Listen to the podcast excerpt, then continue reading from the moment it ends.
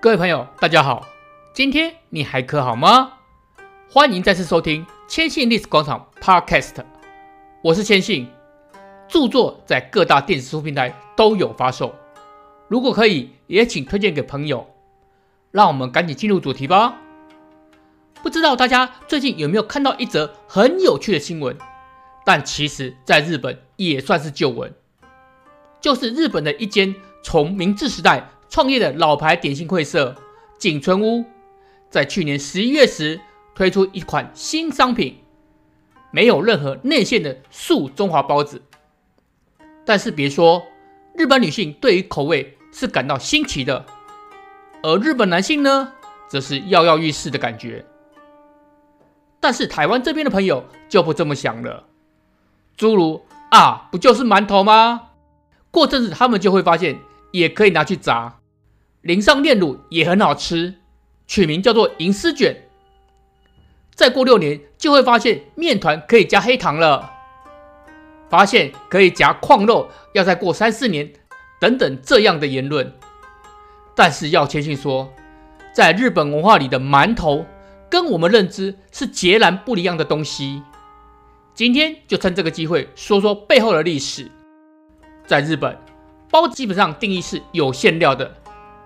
先说最熟悉的肉包好了，根据可信的记录，应该还是中村屋创始人相马夫妇他们在大正十四年前往中国，这一年也是日本开始电台广播。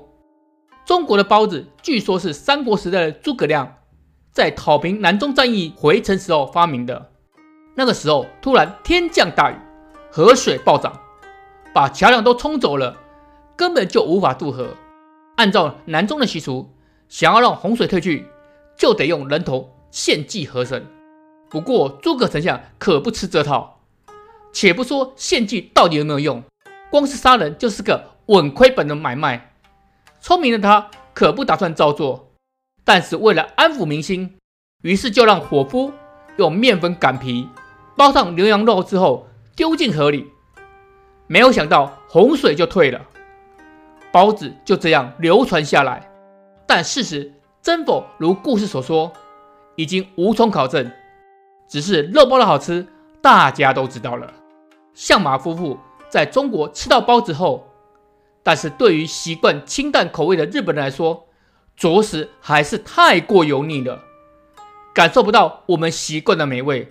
即使是一般人，可能就当做是不合口味就算了，但是相马爱藏可不这么想。他认为，只要改成日本人能够接受的口味，肯定就能遭受轰动大卖的。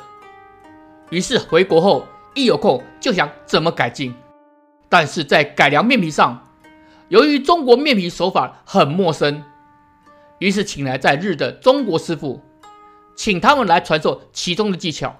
终于在昭和二年，也就是一九二七年时，以天下一品支那馒头。中华鳗面世，也让日本人吃到属于他们口味的包子。不过，即使是日本人，也通常会忽略中村屋同样在这年发售了月饼。他们是从一位日本喇嘛那边得知，中国会在八月十五日提供一种名为月饼的糖果，人们会用这来作为礼物馈赠。爱藏觉得这很像是日本的风俗，于是决定也将这个引进店里。和肉包一样，原始的月饼口味并不被日本人所接受，于是几经改良，成为日本式的甜点。主要的重点和肉包有两点相同，就是排除油腻和增加面皮的口感。不同的是，要在外观美感上更下功夫。中村屋的肉包和豆沙包一经推出后大获成功。于是让其他老铺也纷纷跟进推出包子。同年推出的月饼普及度远不及肉包就是了。但是日本可不是抄了就算，他们发展出的包子种类五花八门，真的是各种口味都有，只有你想不到。像是比较普遍的叉烧包、披萨包、咖喱包、照烧鸡肉包等，呃，比较进阶版的像是起司包。盐猪肉包、海鲜包，让人惊掉下巴的还有饺子包。巧克力包、蛋黄酱包、布丁包。以前千信去日本旅游时，对这些其实都难以下手。但是如果你像千信去关西比较多的话，一定有听过五五一蓬莱。在关西，说肉包就是指猪肉包。大阪人认为最好的伴手礼，其中一定有这家。但其实这家是台湾人开的哦。那是在二次大战结束后没多久的一九四五年，出生南台湾嘉义的罗邦强，与三个台湾人合伙在日本创立了蓬莱食堂。但是不久，店铺失火后的一九六三年，其他人各自离开创立店铺，留守的罗邦强于是就把店名改为五五一蓬莱。今天在大阪素浪区的蓬莱已经是名店了。蓬莱肉包不仅是招牌伴手礼，更是大阪人的灵魂食物之一。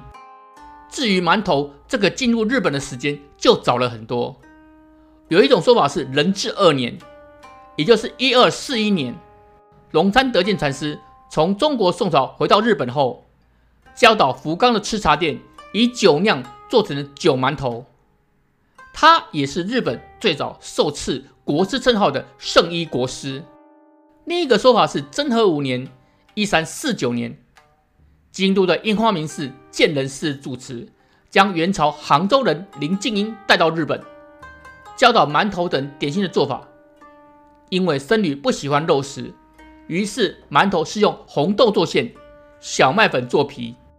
而中国馒头的起源也和诸葛亮有关系，同样也是真南中之意。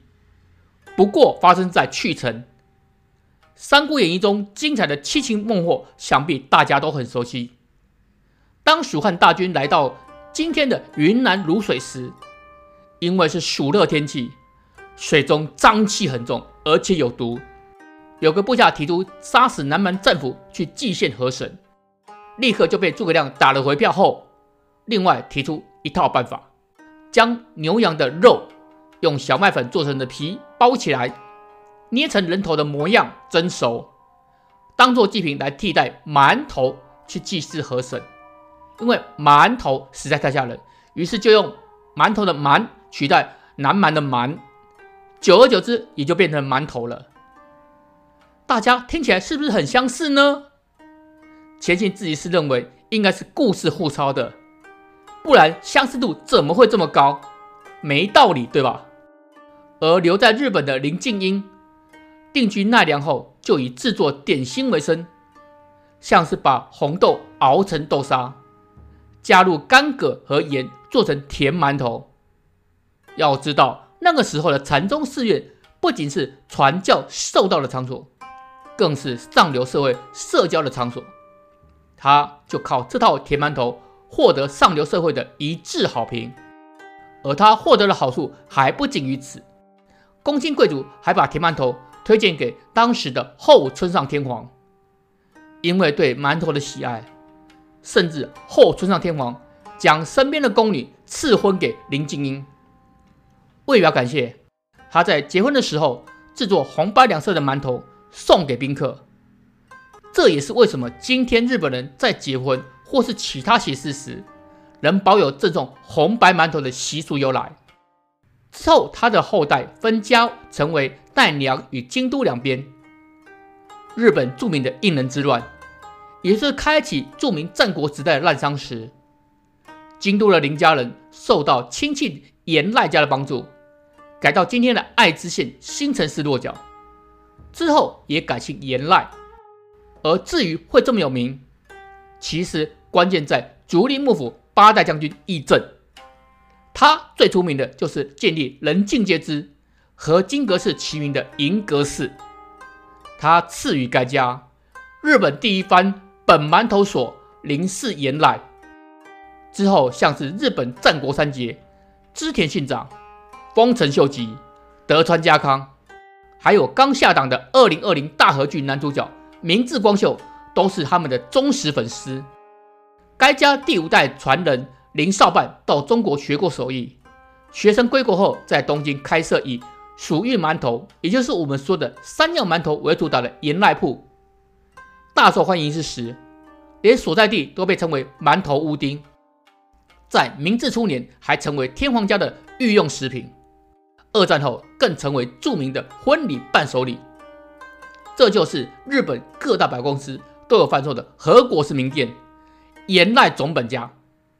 老实说，千信没有吃过，原因其实很简单，都去穷游了，哪来这么多钱吃这么高级的甜点？江户时代喜欢馒头的将军大名领主很多，发展出很多不同口味的馒头，像是葛馒头、荞麦馒头、栗馒头等蒸馒头。许多日本的老店都是在那个时候奠基的。到了明治与昭和时代，由于受到外来文化影响，加上各地的风俗，出现许多新奇的产品，甚至还有松露馒头。但是这样听下来，大家有没有发现，在日本，不论是包子或是馒头，无一例外都是有内馅的，差别只在于。馒头是专属甜点类，而包子比较多熟食。与华人文化中的包子与馒头其实还是有差别的。